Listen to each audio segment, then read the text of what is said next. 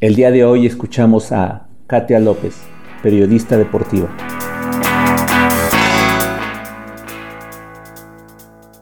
El 5 de agosto del 2012 eh, fue el día más loco de mi vida porque y fue el día en el que dije lo mejor que me pudo pasar fue decidirme a, a dedicarme al periodismo deportivo porque bueno estaba yo en Londres eran mis primeros Juegos Olímpicos 10 años busqué ir a unos Juegos Olímpicos y por fin se lo había cumplido, pero nunca me imaginé que fueran las situaciones en las que estuve allí porque no tenía donde dormir, no traía dinero, eh, por esas noches estaba durmiéndome en una banca con mi maleta eh, a un lado mío porque pues no había, había ocupación, muchísima ocupación hotelera en Londres, pero ese día vi de todo, o sea, vi vi a Dave Rudisha romper el récord mundial de los 800 metros, vi a Laura Sánchez ganar medalla de bronce en clavados, la primera medalla individual en la historia de los clavados femeniles de México,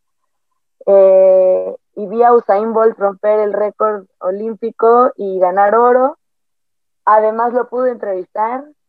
Eh, ese mismo día, bajando a la zona de entrevistas, después de correr la final, Venía caminando, delante de mí venían deportistas de Brasil y detrás de mí venía Paul McCartney. Entonces todo fue como, no, ni una gitana le hubiera atinado a todo lo que hoy me iba a pasar. No había comido, no había dormido y la verdad no me importaba porque yo sabía que ni, ni habiendo comprado un boleto, el más caro, el de primera fila, el que estuviera más cerca de la recta de 100 metros, nada hubiera pagado todas las cosas que, viví ese día.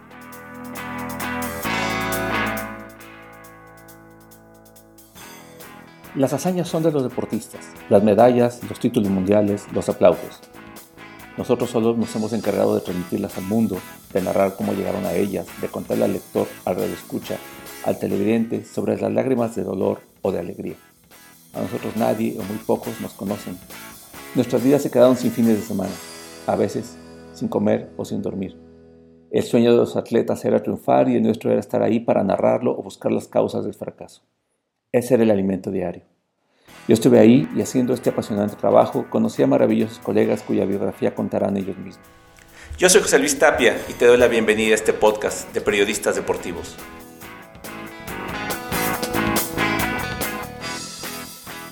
Ahora platicamos con Katia López. Katia López es una periodista deportiva eh, especializada en, deporte amateur.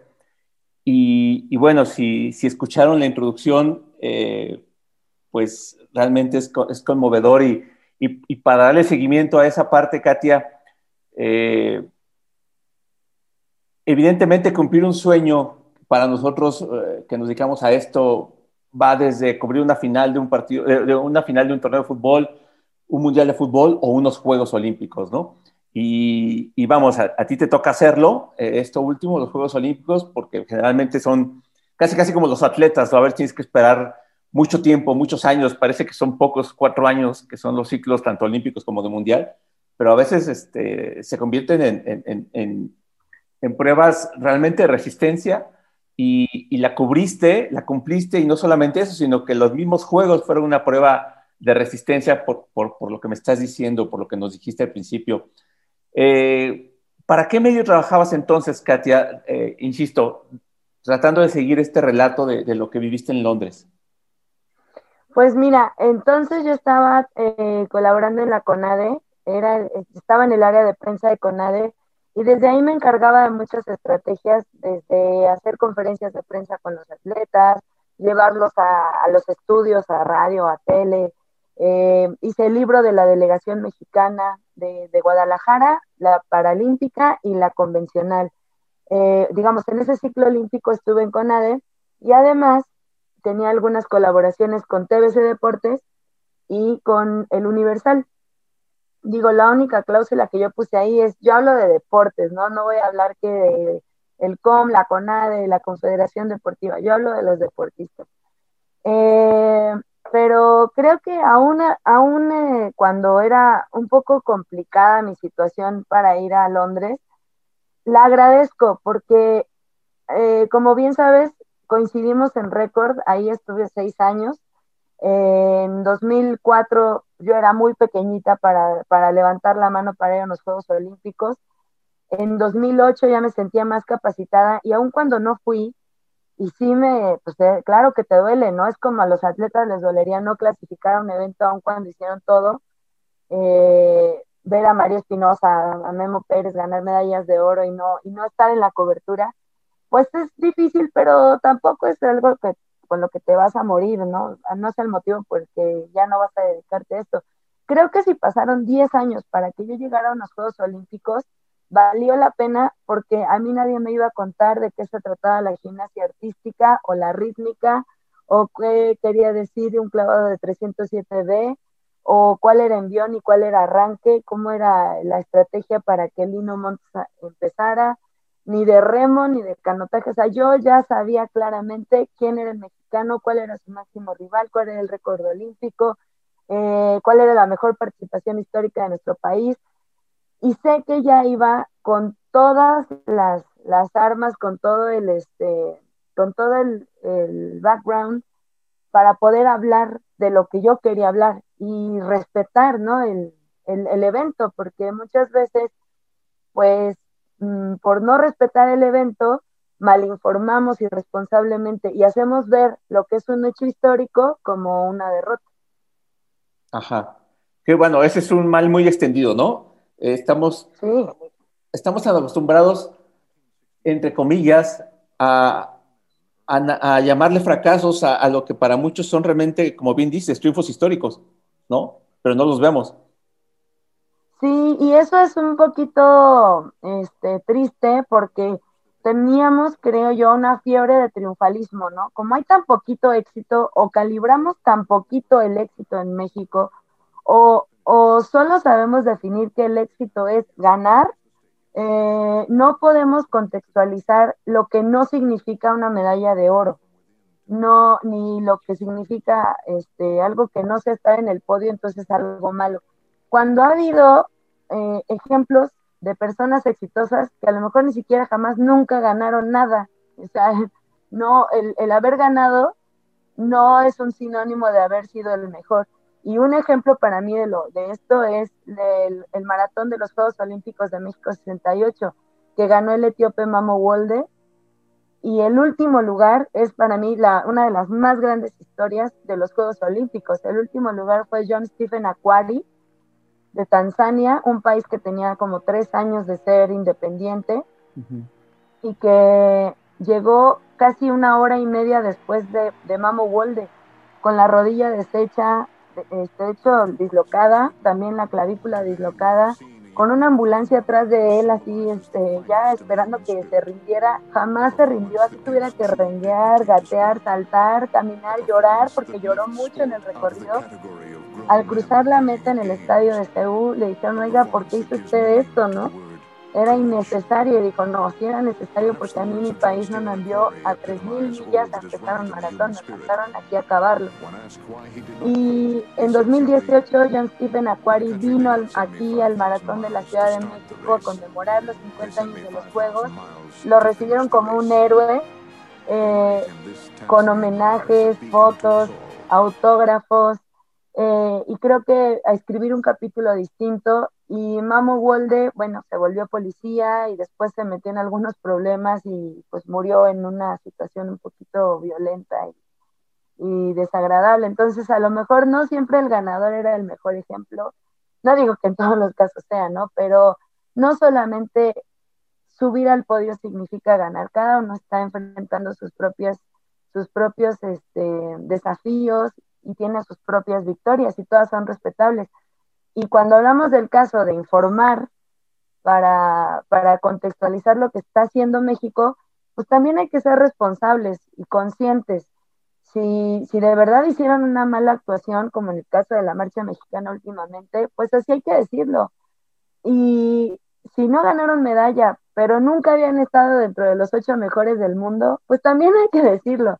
Uh -huh. Con esas palabras y con esa investigación hay que ser muy rigurosos en lo que estamos diciendo y la manera en la que lo compartimos y también saber para qué, para qué lo queremos informar de una u otra manera, ¿no? Eh, ¿qué, ¿Qué responsabilidad queremos tomar ante nuestros, lectores, televidentes, radioescuchas, espectadores. Les cuento un poquito cómo conozco a Katia, justamente ella habla un poquito de eso, es eh, cuando fundamos Record en el 2002, eh, pues evidentemente eh, había un grupo de, gente de experiencia que veníamos de otros medios, principalmente de Reforma, y, bueno, y, se reclutó en ese momento, jovencitos recién salidos, algunos creo que todavía no salían de las escuelas, ¿no? Y ahí fue donde eh, tuve la, oportunidad de, conocer a Katia.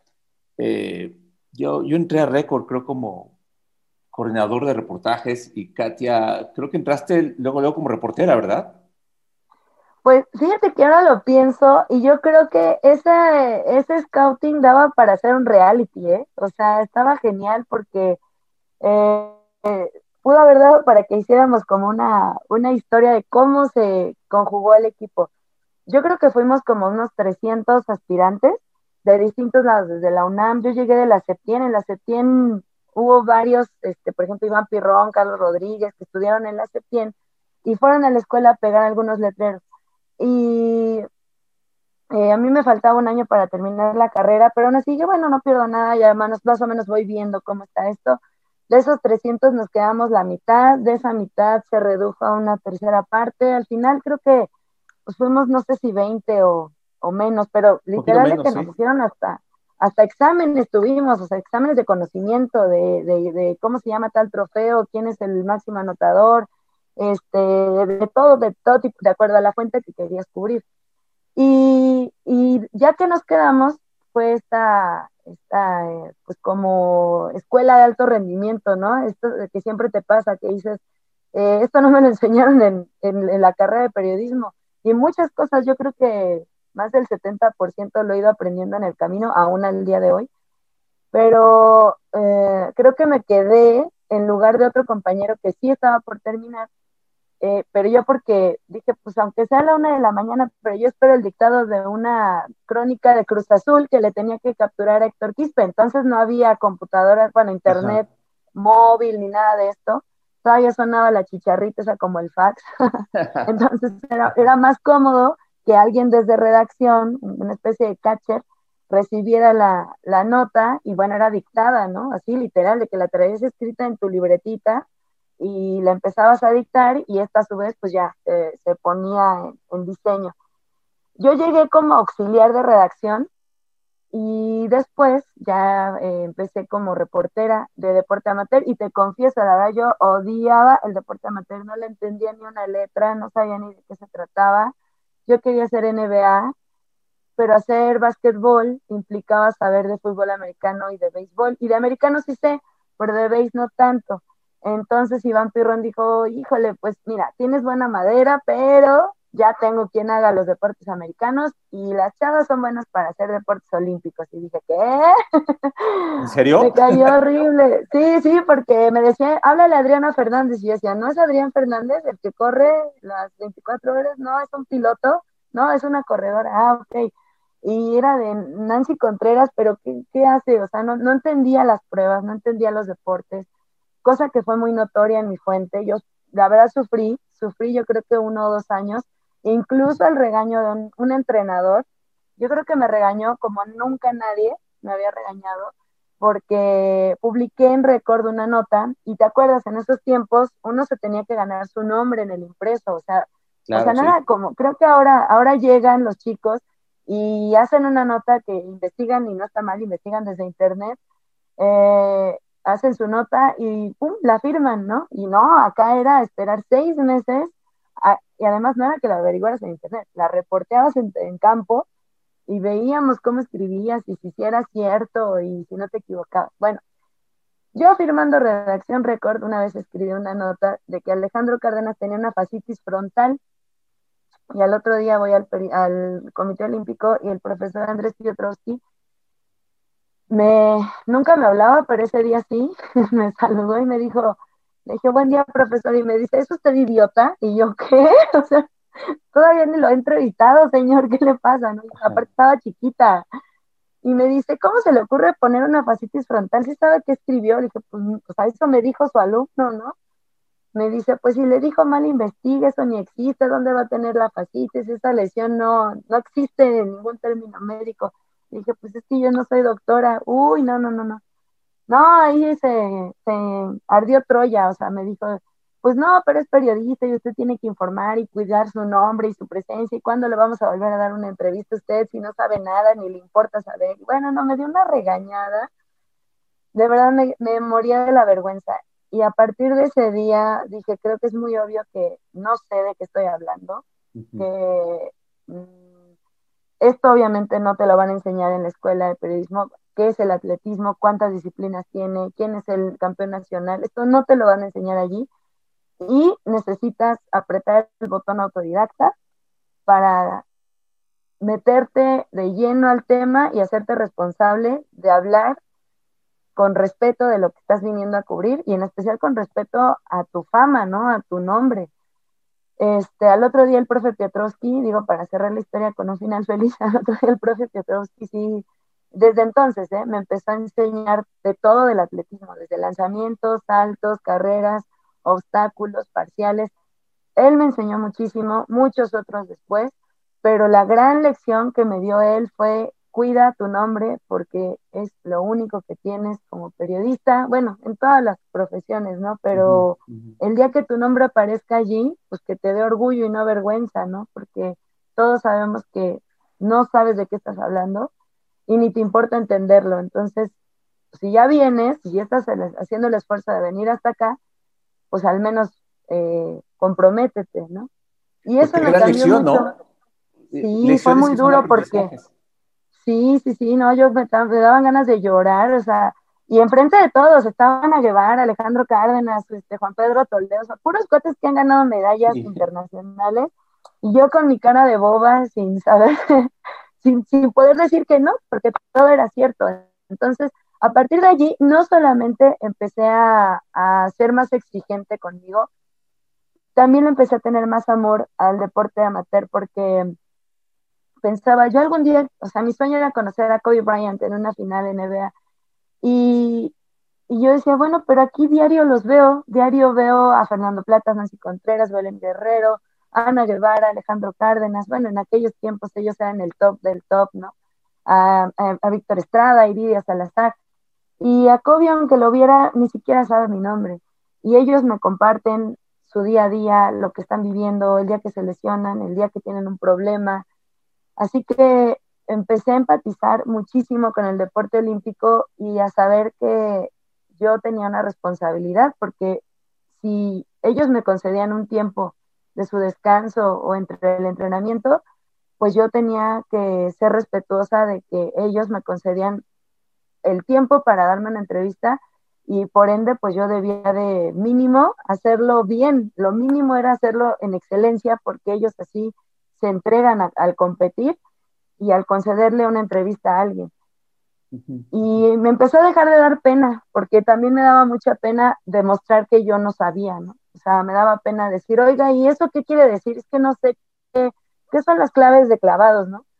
Y Fernando Plata sí, o sea, con ninguna soberbia, ni, ningún otro este, situación adversa, me explicó Arturo Jicotencatl también, un reporterazo de, años, desde México 78 ya era reportero. Pero hubo quienes se animaron a, compartirme su experiencia y su sabiduría cuando yo supe decir, sabes qué, de esto la verdad no sé, me puedes ayudar a entenderlo. Creo que eso también es otro factor, ¿no? La humildad. Ahora me encuentro muchos chicos que, que aducen expertise y tienen un año, ¿no? haciendo periodismo deportivo, no está mal, o sea, claro, te la tienes que creer, pero para creértela te la tienes que ganar, ¿no? Tienes que estudiar mucho, leer muchísimo, eh, entrevistar gente de viva voz, tú ir y enfrentar a este, el, el, lo, lo, lo, impetuoso, ¿no? Lo intimidante que es entrevistar a Usain Bolt el día que, se, que lo descalificaron en Corea y decirle, ¿cómo te sientes? Pues cómo crees que vas a sentir, ¿no? Pero tener el valor de hacerlo, ¿no? Y tener el valor de pedir ayuda cuando hace falta. Tantas, tantas lecciones en, eh, con una sola llamada de atención, ¿no? eh, eh, tienes razón, al final de cuentas vivimos de eso. Si, si, al, al menos en los que dedicamos a la prensa escrita, de los primeros sueños que tienes, de los primeros deseos, de las primeras cosas que, o metas que, que, te, que te planteas cuando empiezas es, quiero que mi nota o que mi nombre salga en la primera plana o, o firmando las notas que yo escribo, ¿no? Porque evidentemente al principio es es un periodo de prueba y en ese periodo de prueba no, no, puedes firmar tu nota, nos pasó en reforma y después nos pasa en récord. Pero es uno de los grandes logros que uno puede tener al principio de su carrera y es claro, o sea, a partir de ahí es tu nombre ligado a todo lo que haces. Por eso es tan importante siempre estar bien seguro de lo que vas a publicar, ¿no? Por muchos motivos, ¿eh? O sea, uno es ese, porque digo, no, no quiero ser como despectiva, pero yo sé que empecé, si hubiera sido una clavadista, yo no empecé en el trampolín de un metro, yo empecé en la plataforma de 10 metros en récord. O sea, si hubiera empezado en un medio pequeñito, en un estado eh, o en un website ahí este, experimental, bueno, me habría dado tiempo como de ir aprendiendo de a poquito, pero yo empecé en grandes ligas. Eh, bueno, antes de Record estuve en CIO, una agencia de información online, así se llama, en, la Septien, que era como un servicio social y e igual íbamos a hacer coberturas, pero ya en los niveles de Record, o sea, Record fue mi gran maestro, porque eh, el nivel de exigencia era altísimo, eh, la cantidad de horas que se le invertían al trabajo eran también muy demandantes, y cuando por fin ves que tu nombre está allí, es Mm, es muy bonito, de verdad es una sensación preciosa.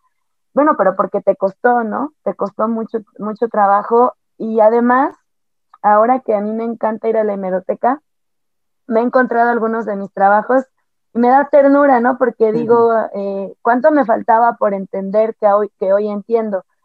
Pero también pienso que en algunos años, cuando algún chico necesite saber información y busque en récord y vea mi nota, allí va a estar. Tal vez televisión no vuelva a sacar la cápsula que hizo el día que Ana Guevara ganó el oro mundial en París 2003 con récord mexicano 48-89. Ya pasó eso en el agosto de aquel año, pero, pero el periódico va a estar allí siempre y siempre va a tener la información de ese momento. Es una cápsula de tiempo, o sea, vamos a viajar a esa época en la que vamos a tener la claridad de qué pasó. Pero si el periodista se equivocó, entonces la historia va a quedar mal contada. Sí, porque no puedes llegar o ir para atrás, recortar ese cachito y meter el, resto del periódico a la hemeroteca. Entra completo. Exacto, o sea, ya te equivocaste y ya quedó ahí grabado para siempre. Entonces no hay manera de, revertir tu fallo, eh, pero a la vez creo que hay dos cosas. Una, creo que primero es muy bonito poder ver tu firma en, en el periódico hasta el olor del periódico es delicioso y abrirlo y, ver que ahí estás tú y está lo que escribiste y que esto te va abriendo un camino, ¿no? Y hay muchos caminos, ¿no? Puede ser el camino del, periodista incisivo que siempre está buscando este el tema de corrupción, puede ser el periodista que hace las semblanzas más completas y más conmovedoras, puede ser el mejor cronista, o el mejor haciendo reportajes especiales, o el mejor en notas de informativas, ¿no? Este, que nota dura y bien hecha, también se vale. Pero este, cada, la fuente va ubicando lo mejor de ti de acuerdo a los contenidos que vas, que vas generando. Y llegó un punto para mí en el que creo que ya era más bien la vanidad de ver mi nombre en el periódico que en realidad la alegría, ¿no? Ya era como, este, como darlo por hecho. Y cuando salí de récord y no ver mi nombre en ningún medio, pues fue un golpe duro, ¿no? Como de que, chango, ya no voy a firmar, ¿no? Pero yo sé que estoy haciendo, este, generando información, distribuyéndosela a los medios, entonces trabajaba en CONADE y hacíamos boletines, y era muy distinto, pero también me sirvió, o sea, también eh, aprendí como a quitarme un poquito, ¿no? A darme un bañito y, desprenderme de cierta soberbia porque creo que ya la estaba, ya estaba cayendo en ello. Y cuando pude escribir de nuevo, ya lo hice desde otra perspectiva, que fue pues más la historia, más, eh, con más intimidad con los deportistas.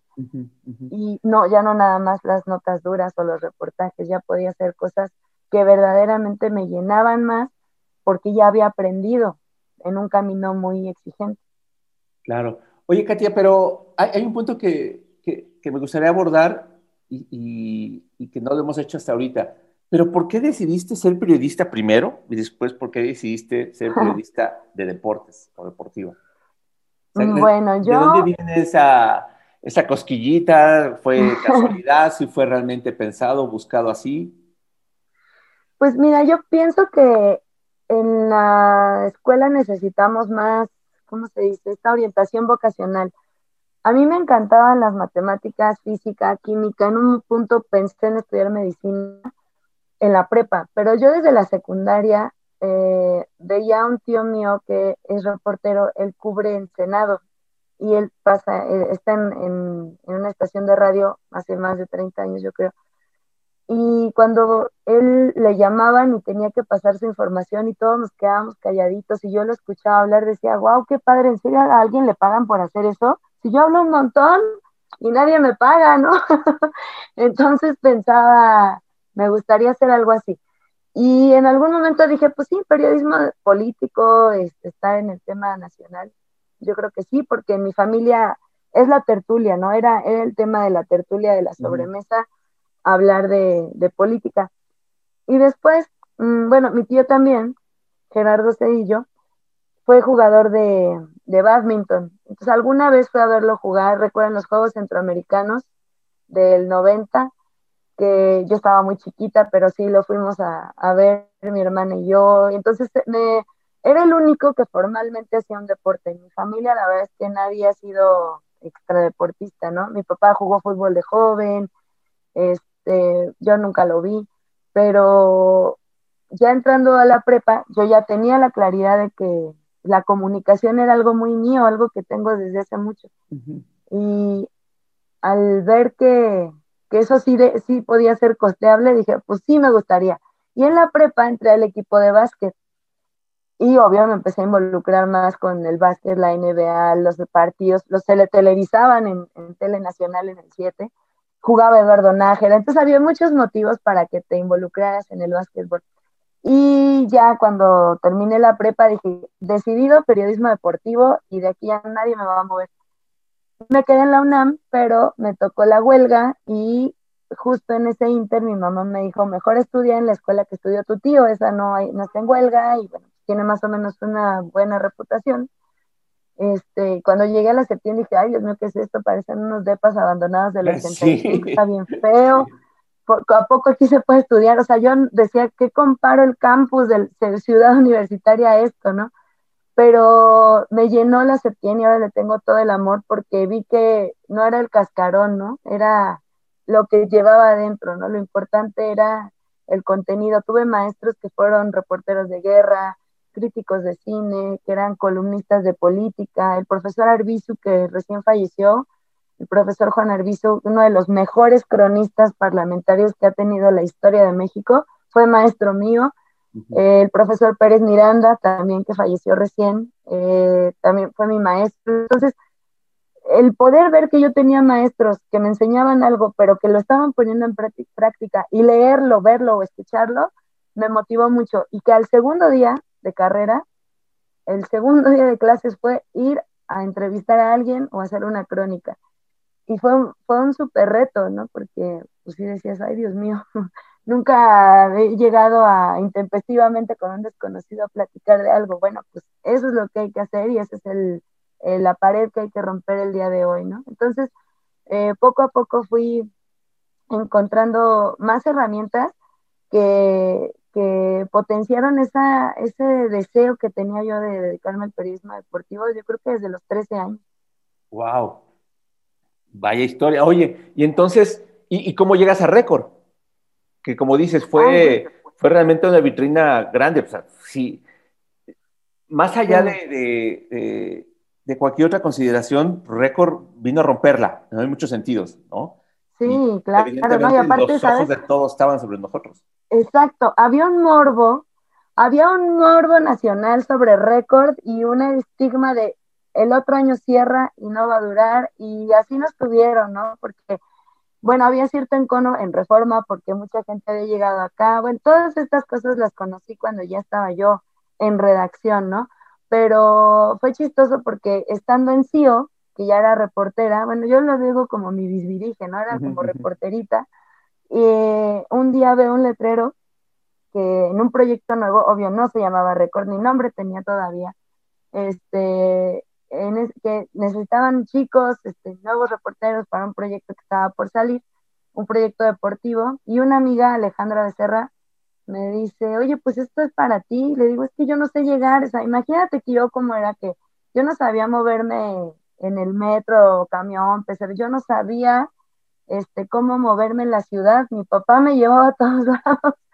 Entonces, este, le dije, es que yo no, no sé cómo, cómo, en dónde me bajo, qué hago. Y, ella literal me explicó qué estación de metro tomar, en cuál bajarme, qué camión debía de, tomar y, y, con todos los nervios, porque pues yo no sabía moverme en transporte público, llegué a, a las oficinas de lo que yo creo que era Nosmusa, enfrente de Televisa San Ángel. Sí, Nosmusa. Y este, pues eran unos tres o cuatro escritorios, muy poquitas personas. Ahí me entrevistó Carlos Rodríguez y porque yo quería hacer deportes no futboleros. Y me dijo, bueno, te voy a dar un examen para que lo resuelvas y vamos a ver qué tantas aptitudes tienes, ¿no? Si de verdad sabes o no de esto. Y solo fallé en una pregunta que creo que era el nombre del trofeo que se entrega en la NBA, que nunca lo volví a olvidar, ¿no? La Río Bryan. Pero ese día se me olvidó. Y yo dije, bueno, pues al fin me falta un año para acabar la carrera, así que si no me quedo, pues puedo estudiar. Pero no, sí me quedé y, este, y fue duro al principio porque pues, a veces salíamos, me acuerdo, y seguro tú te acuerdas, en los números, antes de los números ceros, a veces cerraba la edición a las 3 de la mañana. Y al otro día yo tenía que estar en la escuela a las 8 de la mañana con mis tareas y mis trabajos, este, y, regresar a, la, a esta pues, mini redacción ¿no? que teníamos. Pero fue muy divertido, ahora lo veo con mucho cariño y digo, ay Dios mío, cuánta paciencia nos tuvieron personas que ya sabían qué hacían para, para educarnos, ¿no? Los que todavía no teníamos ni idea de para dónde íbamos. Este, recuerdo a mi papá, yo creo que yo era, si no era la más chica, yo creo que sí era la más chica de la redacción. Yo creo que sí era la más chica. Y me acuerdo mucho a mi papá llamándole al director, oiga, Katia ya se no, este, ya va a salir. Y yo, papá, no, no hagas eso, me da mucha pena. Soy una profesional, ¿no? Pero era muy chiquita, tenía 19 años. Entonces, este, ahora lo veo con mucha ternura porque pues pues mi papá, mi familia fue parte de, de, este camino que empezó pues en un trayecto de todo terreno, ¿no? O sea, teníamos que, que, poder en la madrugada y en la noche y en la mañana y estar en el Comité Olímpico a las 7 de la mañana en el entrenamiento, pero a la 1 de la mañana también en la guardia y mi familia me apoyó muchísimo, entonces sin ellos yo creo que no hubiera sabido ni cómo llegar al Comité Olímpico Mexicano. que no es fácil. y antes no era tan además, fácil. además. Oye, Katia, bueno, pues, ¿y, quién iba a decirlo? Este, este tipo de cosas que, que viviste, que vivimos de alguna manera juntos eh, o al mismo tiempo, y después te miras, te ves en, en, un, en una ciudad icónica como Londres, ¿no? Cubriendo o viviendo parte de tu sueño, quizá no como lo pensabas que podía ser en cuestión de, de todas las, las vicisitudes que viviste, ¿no? Eh, y, vamos, o sea, me imagino yo que todo eso se te viene a la cabeza, estás ahí, eh, dices, ¿qué hago aquí? Pero, o, por qué llegué aquí en estas condiciones? Pero bueno, decides afrontar el reto y, este, y, y vamos, tienes un día espectacular en muchos sentidos, de, subes y bajas, ¿no? De, muchas emociones, el que me contaste al principio. Pero dime una cosa, ese 5 de agosto de 2012, cuando tú tomas el avión para irte a Londres, y te digo porque a mí me pasa, cuando voy a los Juegos Olímpicos de, Australia, ¿no? Yo todo, pasó un mes que yo no salía a la calle, iba del trabajo a mi casa, de mi casa al trabajo, porque no quería que nada me pasara, ¿no? Había esperado tanto tiempo ese momento que yo no, no salía ni con los amigos porque yo decía, no, no quiero que me vaya a pasar algo, ¿sabes? casi siempre me tengo esa sensación cada que hago un viaje, sobre todo de trabajo, de no descuidarme, pero en ese momento era así, porque aunque yo ya había viajado eh, para coberturas de boxeo, sobre todo boxeo, que es lo que yo hacía mucho en, Reforma, pues los Juegos Olímpicos eran los Juegos Olímpicos. Y yo también había esperado, eh, había esperado del 93 al 2000, pues fueron siete años, ¿no? Para poder llegar. Lo mismo me pasó que a ti en Atlanta. Yo no, yo no fui porque había alguien ya con más experiencia. y, bueno, tuve que esperar, ¿no? Eh, pero en Australia se me cumple. Entonces, yo cuando voy en el avión, dije, yo, yo lloraba de la emoción y todavía me acuerdo que me despedí, mamá, ah, seguro fue toda la familia a despedirme, casi no recuerdo bien, pero seguro fueron todos. Este, eh, y, bueno, yo iba llorando en el avión y ya cuando me bajo en Sydney dijo, wow, pues aquí empieza lo bueno, ¿no? Y claro, aquí tienes que deshacer de todo lo demás y tienes que enfocarte en eso porque justo es la responsabilidad, justo es tu nombre, justo es el prestigio de tu medio y el tuyo propio, justo claro, y la, demostrar. La confianza que te tuvieron de mandarte. Claro. Entonces, en tu caso, ¿cómo fue ese viaje a Londres? Pues mira, yo, ay, yo soy muy boba para viajar, fíjate, te voy a confesar. En récord, mi primer viaje, mi primera cobertura fuera de México fue en los campeonatos mundiales de, atletismo de 2005, quedan en, en Finlandia. Y yo decía, qué chido, Finlandia suena Tailandia. O sea, yo no sabía ni a dónde iba. Me fui con una maleta totalmente mal hecha porque no, no iba adecuada al lugar en el que estaba. O sea, Finlandia está junto a Rusia. Y yo iba, pues, con, era verano y yo pensaba que zapatos cómodos. Y bueno, no me llevé ni una sombrilla. Llovió como nunca había llovido en Helsinki este, la pasé mal porque no, no preparé, o sea, yo no hice, yo no sabía, pues para cuando fui a, este viaje tenía 23 años, iba más nerviosa porque tenía muchas expectativas encima, ¿no? De que hiciera bien el trabajo, que Ana Guevara podía ganar medalla, que todo lo que pudiera pasar en el entorno, y sin lleva que competía por su primer, por su segundo, primer oro mundial. Bueno, había muchas expectativas sobre lo que yo iba a hacer, entonces pensé muy poco en mí, pensé muy poco en lo que yo, yo tenía que rendir, primero brindarme a mí para poder hacerlo bien para afuera. Entonces, para empezar, la maleta la hice mal. Mi logística de viaje yo no sabía ni dónde, o sea, el hotel, no sabía qué distancia estaba el estadio del hotel, por ejemplo. Y ese viaje me enseñó mucho, ¿no? Este, Jico fue, afortunadamente, Arturo Jicotenca sí fue a ese mundial, y él fue pues mi, mi Virgilio en mi, en mi, en mi divina comedia, porque me decía siempre ten agua en tu cuarto, siempre ten este, algún alimento para cuando regreses y no hayas comido, cenes algo, siempre llévate la tarjeta del hotel en el que estás hospedada, porque aunque no hables el idioma, se le enseñas a alguien y te ayudan a regresar, este, y pues siempre llévate zapatos acordes al lugar al que vas. Me dio mucha ternura el día que corrió Ana Guevara y corrió la final de los 400 metros, me dijo, Chico, hoy nos tenemos que vestir de gala, porque va, nuestra mejor atleta y es muy probable que gane medalla. Y si sube al podio, tenemos que estar vestidos para la ocasión. Entonces, este, nos fuimos bien arregladitos.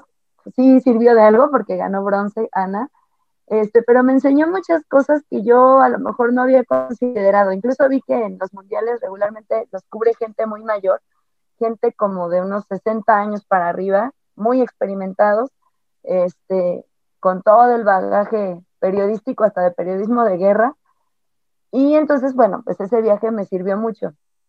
Para Londres, evidentemente sí sabía dónde quedaba Londres, sabía eh, los climas, empecé a ser mucho más detallada. Este, meses antes empecé a hacer mi calendario con el horario de México y el horario de Londres, mexicano por mexicano y mi expectativa de resultado con cada mexicano, a razón de saber qué día me convenía estar en un lugar y qué día en otro. El día que María Espinosa ganó medalla de bronce, Juan Luis Barrios también corrió los 5.000 metros y no podía estar en ambos, entonces ya debes discernir, ¿no? ¿Cuál, es la prioridad? Pues María, ¿no? Entonces, este, tener ya un calendario claro, eh, la ropa apropiada, el lugar en el que solo me quedé dos días con Alejandro Rodríguez, compañero del Universal, que perdón, me dio oportunidad de quedarme con él porque Daniel Blum Rosen estaba cubriendo a la selección de fútbol en Newcastle y esos dos días esa cama estaba desocupada y yo me podía quedar. Pero bueno, empecé a buscar en habitaciones en esa misma zona donde estábamos, que era Russell Square. Eh, aprendí más o menos las estaciones del metro, cómo llegar a la zona del estadio, eh, al área de canotaje. Todo lo fui aprendiendo antes de llegar, este, para no errar. Y en el tema personal, lo que yo tenía era que me, estaba doliendo mucho dejar a mi hija sola, porque su papá también iba a ir a los Juegos Olímpicos por la agencia AP y pues se iba a quedar solita, solita, ¿no? O sea, ni mamá ni papá. Bueno, con sus abuelitos, gracias a Dios, este, pues, con una familia que, que nos ha arropado mucho y que me ha ayudado muchísimo en mi desarrollo profesional, pero eran tres semanas de no saber de ella, ¿no? Yo tuve que dejar dinero porque ella iba a empezar la primaria, entonces tenía que dejarlo de sus útiles, lo de los uniformes. Eh, tenía como que muchos temas que me estaban abrumando como para este eh, pues poder disfrutar ¿no? el, momento, ¿no? Mi momento al fin, 10 años después. Y luego, pues cuando platicaba con mi hija, le extrañaba mucho, ¿no? Le llamaba por teléfono y, y la escuchaba y, y, sentía como esta nostalgia, ¿no? mucha melancolía de que pues ella estaba solita ya ya casi ni con qué comer ni nada, pero a la vez me sentía muy orgullosa porque yo pensaba, hija, yo lo deseé y hasta que lo logré, no, no me detuve, o sea, tú tampoco lo hagas, no te detengas, aunque no me vayas a ver, aunque no estemos juntas, va a haber sacrificios, pero cuando lo logres, vas a, vas a valorar esto y lo vas a disfrutar este, con todo tu corazón. Además, ¿sabes? fue muy bonito para mí que en la ceremonia de inauguración y la de clausura pude entrar a los dos eventos en Londres. O sea, es difícil porque como periodistas no siempre te dan boleto para que vayas a los dos. De por sí está saturado por los asistentes, este, pues a la prensa no se le dan tantos accesos. Pero para la inauguración fui con una, una firma que se estaba llevando a las mamás de los deportistas y me dijeron, bueno, solo queremos que, que tuitees con el hashtag de esto y, te, llevamos en el recorrido con ellos. Entonces fue bonito también ver la perspectiva de la mamá de Juan René Serrano, la mamá de Paula Espinosa, eh, la mamá de Paula Pareto, una gran judoka de Argentina, de Gladys este, la Tejada, una, una maratonista campeona panamericana ahora de Perú, y compartirlo con ellos fue un poco como, ay, no estoy tan sola, ¿no? O sea, hay, hay, hay muchas personas que sienten lo que yo siento, que lloraron, que se emocionaron, ver a Usain Bolt, aparte estábamos súper cerquita, tenía Bill Gates como a dos butacas de mí, este, no pude estar en mejor lugar de verdad para la inauguración, y, y todo eso, digo, sí fue difícil, y a lo mejor no me pude, no pude como en ese momento darme cuenta de, que al fin había llegado a la cima de mi Everest olímpico, pero eh, el día a día me hizo disfrutar mucho, dormir poco, comer poco y todo el día estar soñando, ¿no? Todo el día estar soñando en que había un ratito atletismo, otro taekwondo, otro natación. Eh, todos los días fueron un sueño hecho realidad para mí. Oye, Katia, pero no sé si, si lo quieras contar, ¿por qué te fuiste en esas condiciones a Londres? sin viáticos y sin hotel y, eso? Mm, pues mira, es que había una situación, yo al yo trabajaba en CONADE, pero este, no, no me pagaba directo CONADE, me pagaba eh, un fideicomiso, que es el fideicomiso FODEPAR, del cual se ha hablado mucho últimamente, que ya quedó eliminado. A mí me, eh, me dejó de pagar CONADE porque en un principio yo iba a irme a Excelsior y cuando aviso que voy a renunciar de Excelsior, me hace Bernardo de la Garza una contraoferta y me dice, oye, no, yo quiero que te quedes acá y te ofrezco un poquito más de sueldo y así, ¿no? Pero lo que él me ofrecía no existía dentro de la nómina, digamos, administrativa del área de comunicación de CONADE. Y yo ya me había quedado sin un trabajo y sin el otro. O sea, en Excelsior nunca me aclararon bien, ven a firmar ni nada. Y entonces me, me dicen, este, no, se va a resolver, no te preocupes, y te vamos a dar un poquito más de sueldo, pero no va a ser por esta vía, va a tener que ser vía el fideicomiso y tú vas a ser como un asesor técnico. Siento que era demasiado rebuscado, a veces la administración pública no tiene las estructuras que necesita para subsistir por sí misma, y que era obvio que, pues claro que es necesario tener a alguien encargado de la comunicación de lo que está sucediendo con los atletas beneficiarios del fideicomiso. Así como necesitaban también alguien que se encargara del tema de mercadotecnia y nunca lo metieron. Pero en el fideicomiso, si bien yo creo que no ganaba tanto, yo ganaba como 18 mil pesos, pero hacía eh, trabajo de reportera, hacía conferencias de prensa con los atletas, el libro de la delegación mexicana convencional y adaptada, eh, llevaba a los, a los chicos a los, a los medios de comunicación. Una de las historias que más me gustó fue la de Juan Ángel Escobar, este chico de lucha que resultó que fue stripper un tiempo y acabó ganando medalla de bronce en Guadalajara en los Panamericanos de 2011. Eh, y como esta hubo muchas historias muy bonitas que, digamos, no llegó la prensa a enterarse el día de la medalla. Ya conocían la historia del atleta porque pudimos hacer las conferencias, pudimos hacer el libro. Y este, pues fue un trabajo muy bonito que me enseñó muchísimo, me encantó me encantó poder este, involucrar más a la prensa que luego no conocía a un atleta y al atleta que no sabía muy bien cómo manejar a la prensa y que hicieran un match para poder hablar más de más historias bonitas como esta. Pero lo que tenía de inconveniente el fideicomiso es que te pagaban cada tres meses. No era un pago fijo, este, eh, aunque yo tenía un poquito, un sueldo un poquito mejor, era por honorarios, este, no era, no era continuo, ¿no? no era como que cada mes yo tenía mi sueldo. Y este, pues eso sí me metía en aprietos de repente, porque pues, los gastos no paraban, la renta, vivir, vivir cuesta. Entonces, este, para Londres, esa era la situación. Yo todavía no recibía el pago de, de mi sueldo de tres meses.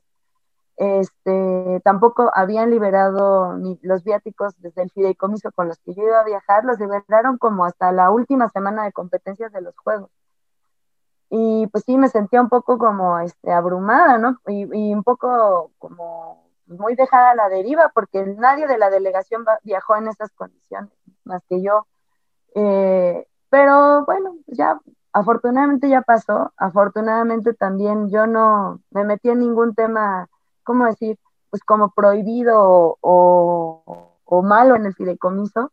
Este, pues yo eh, era medio raro ahí porque me tenía que pagar la Federación de Remo, era esa a la que yo le entregaba mis recibos y me pagaban eh, pues lo que yo hacía en beneficio no solo de Remo, ¿no? de todos los deportes.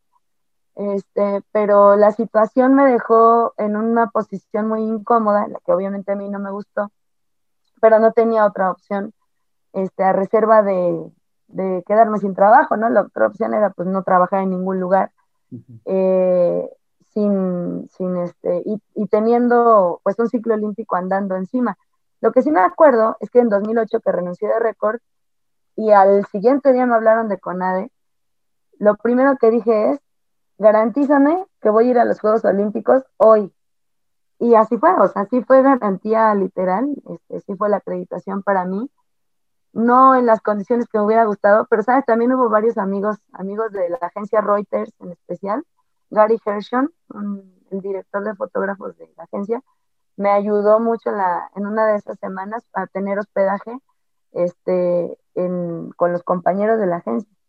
Entonces, este, pues sí, te digo, dentro de lo malo tuve muchos, muchísimos apoyos, mucha gente buena que me ayudó, pero digamos que ese era el lado como malo de la, de la historia, pues que yo tenía que, me habían adscrito a cobrar ya el fideicomiso, y este pues no era puntual, nunca lo fue, o sea, todavía al día de hoy hay fisiatras, médicos, psicólogos, nutriólogos que siguen sin recibir pago del año pasado. Entonces, este, pues ese era el lado bueno, es que vamos a pagar más, el lado malo es no sabemos cuándo. Sí, sí, sí.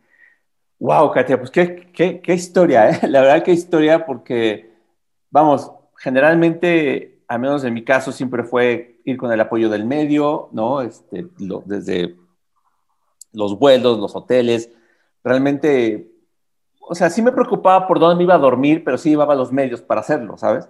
Entonces, claro. Eh, porque a veces pasabas de un lado a otro, sobre todo en el Mundial, porque a veces cuando la, selección avanzaba, que generalmente solo avanza un partido más, ¿no? Pues, te mueves y eso, ¿no? O, en otro tipo de coberturas, pero, pero bueno, al menos en, en, lo que fue Juegos Olímpicos, pues siempre tuve esa protección, primero de, de reforma y después de récord, ¿no?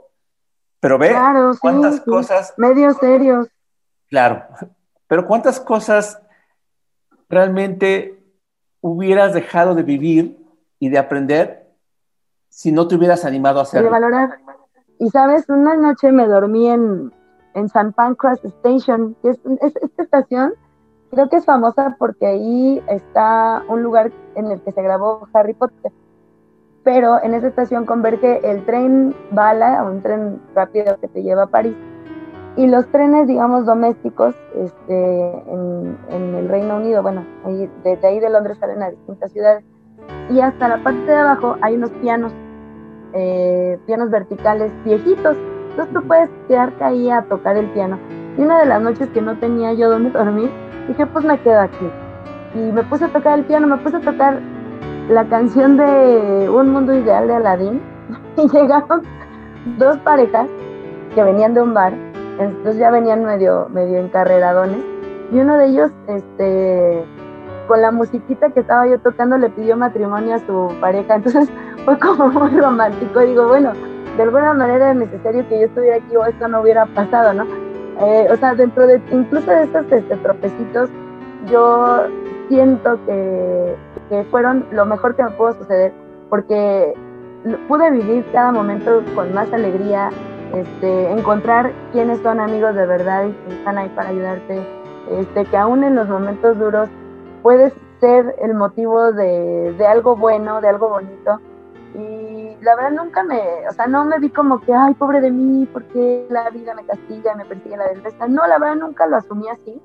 Dije, así está la cosa y de aquí va a salir bien, porque yo vine a hacerlo bien. O sea, no, no importa en qué condiciones estoy, lo voy a hacer porque a eso vine este, no voy a, ay, no, es que como no tenía donde dormir, ay, es que como, pues sería como el clásico de, nos choca que nos pongan pretextos los deportistas y yo no voy a ponerme pretextos a mí misma. Wow.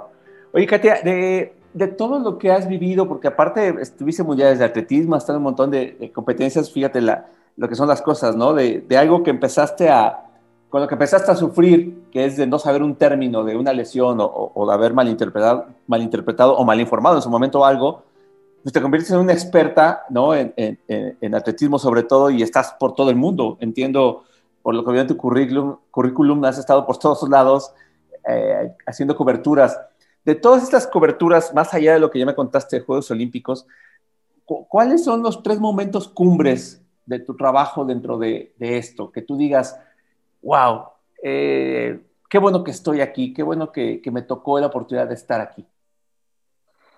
Uy, tengo tantos, de verdad. Lo sé, lo sé, por eso tengo que exigirte que sean tres. Buscar tres. Este, yo creo que el Mundial de Berlín de 2009 eh, fue el momento.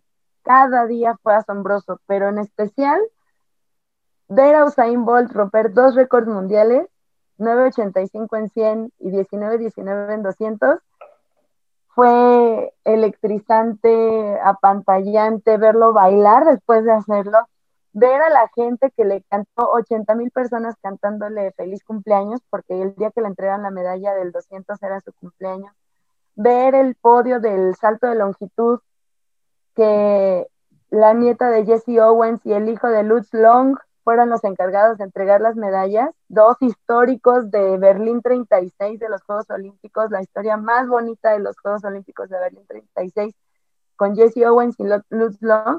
Ahora su nieta y su hijo eran los que entregaban la medalla en ese mismo estadio.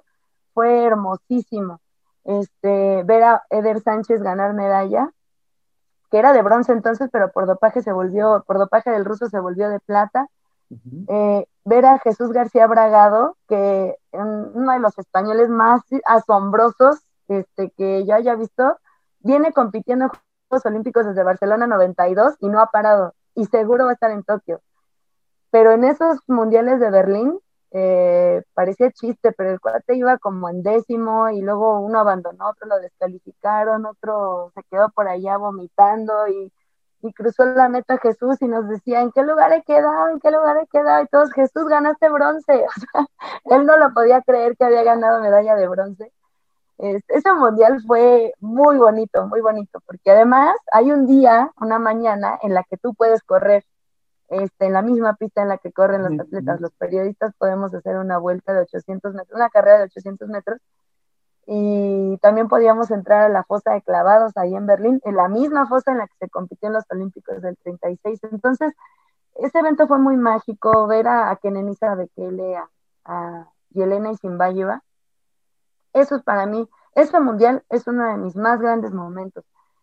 Pero yo creo que otro gran momento este, la verdad es que no necesito tanto glamour. Fue en una Paralimpiada Nacional de Ciudad eh, Victoria, en Tamaulipas, porque estaban, bueno, las Paralimpiadas son el símil de la Olimpiada, pero para deporte eh, paralímpico, deporte adaptado, y un señor grandísimo, un señor enorme, muy gordito, pero muy alto, venía con una sillita de, ruedas llevando a su hijito. Eh, su hijo tenía la, espina bífida y entró a competir en la prueba de, una prueba de natación. Y el señor se quedó junto a mí y hablaba solo, ¿no? Y, y, decía, no puedo creer que mi hijo no camina y sabe hacer algo que yo no sé.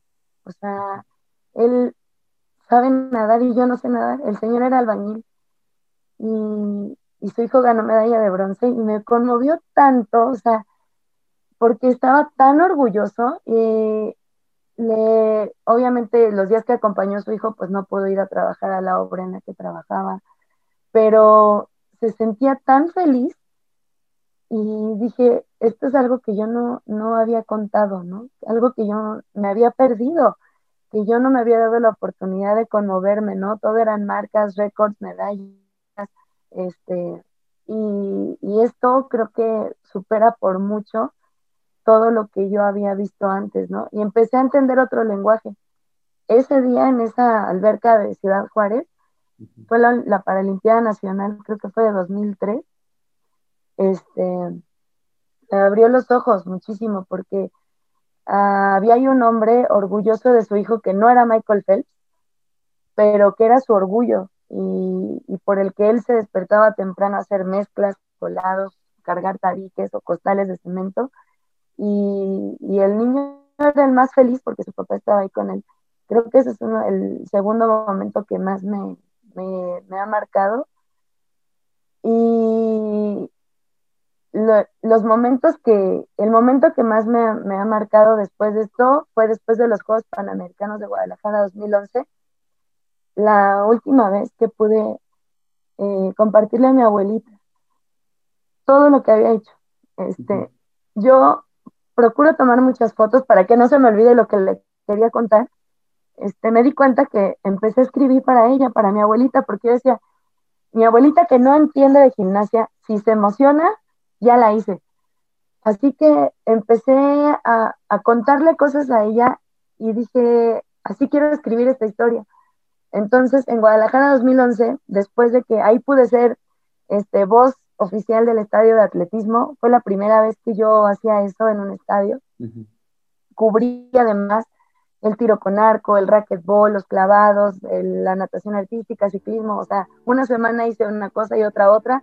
Desfilé en la ceremonia de clausura porque después de los, después de los mexicanos, que era el último contingente como, como contingente anfitrión, van los jueces. Yo no sabía eso, pero yo era juez técnico porque pues, era la voz, ¿no? La voz del estadio que decía en el carril uno tal cosa y en el salto con carrecha pasa tal otra. Y fue precioso desfilar este, y sentir esa vibra tan bonita de que era México el que llegaba al final y ver a todos los deportistas que no había visto competir por estar exclusivamente en atletismo. Entonces, de todas esas cosas tomé fotos, de todas le conté a mi abuelita y ella falleció el 8 de mayo de 2012 entonces, este, me queda muy grabado todo lo que le pude contar por última vez. No pude contarle ya de Londres, pero esta manera de... Ella era muy buena para escribir, muy, muy buena. Terminó segundo de primaria, tampoco era escritora profesional, pero, pero ella y su manera de narrar y su manera de contar, esta última plática eh, la tengo muy grabada porque a partir de ahí dije, quiero siempre, siempre contárselo a ella. Y aunque no esté, eh, se lo cuento a ella porque lo escribo y, y pienso en ella y me emociona mucho porque sé que eh, de alguna manera es como seguírselo contando aunque no esté conmigo.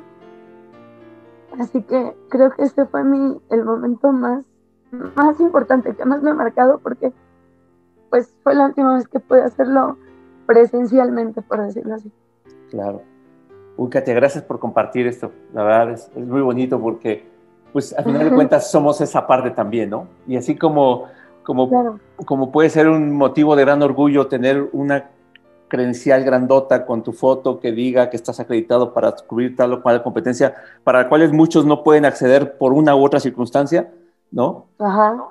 Pues también tenemos momentos así, ¿no? De la lejanía con la familia, del, de lo que en algún momento, como dices, te, te decía Jicotenca, no, no tener ni que comer, a veces ni que beber, entonces tendrías que medio de eh, prepararte para eso, no tenías tiempo para otra cosa más que para el trabajo, ¿no? Y en las jornadas en cobertura pues a veces te pasas todo el día pensando en tu cobertura y muy poco piensas en ti, ¿no?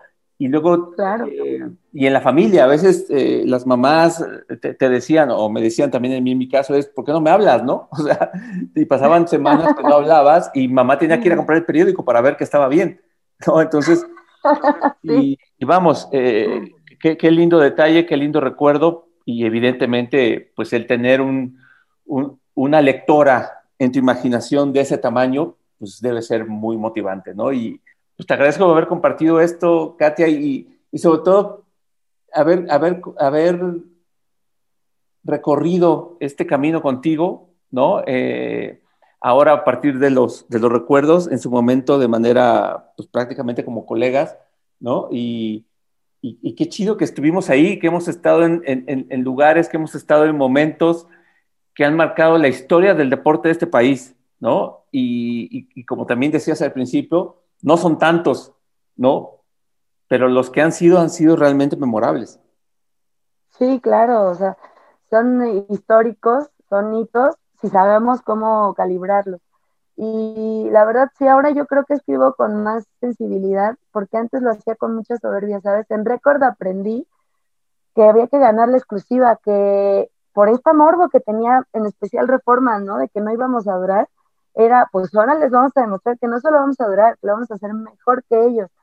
Entonces había un punto en el que era competir para ganarle a Reforma. Y yo me recuerdo escribir en las nueve de la noche en el teclado de la redacción de Record, se van a fregar a Adrián Basilio porque lo van a regañar porque no trae esta nota y yo sí la traigo y está buenísima, ¿no?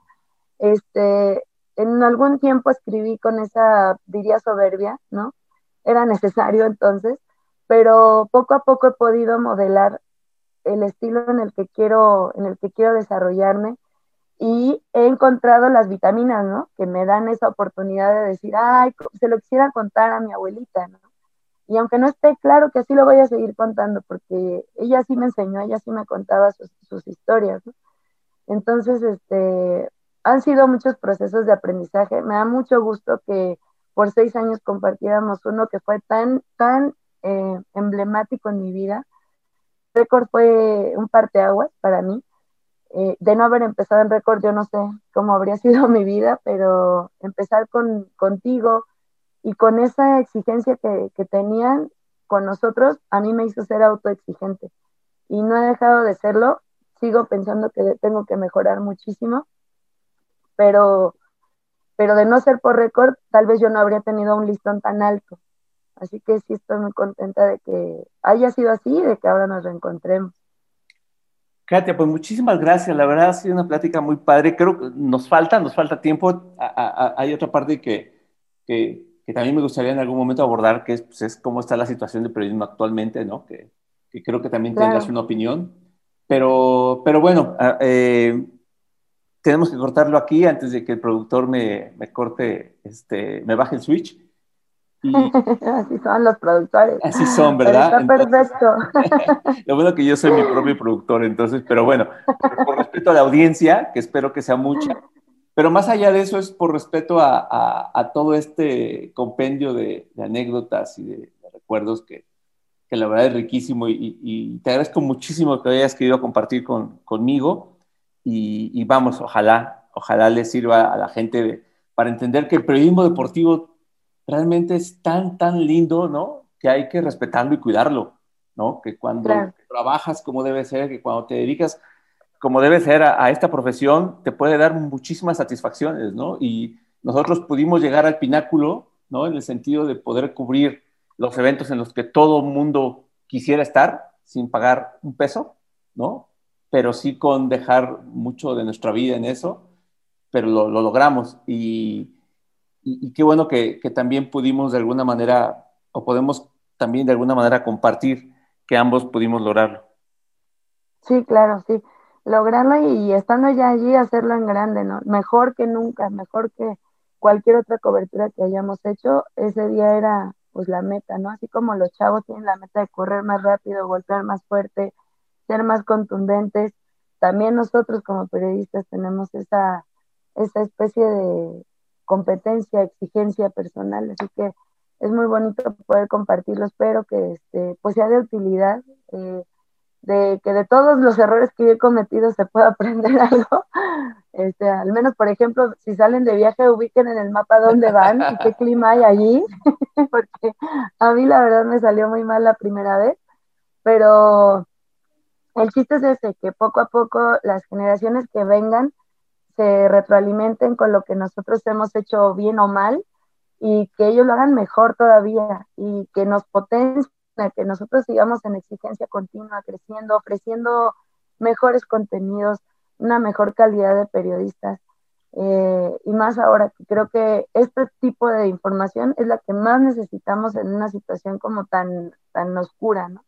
Este, tenemos una responsabilidad muy grande y, debemos de, de, ejercerla con muchísimo respeto. Así que yo te agradezco mucho de verdad que me tomes en cuenta para, para, para este tiempo, para este público. Les agradezco mucho que se dieran la oportunidad de conocer la triste historia de Katia López y el periodismo deportivo. no, es una historia maravillosa, estoy muy feliz. De verdad. La verdad, sí. Te, te felicito y muchas gracias, Katia. Que estés muy bien. Igualmente, amigo, muchas gracias. Que estés muy, muy bien y ojalá en lo que se necesite cuenta conmigo. Gracias.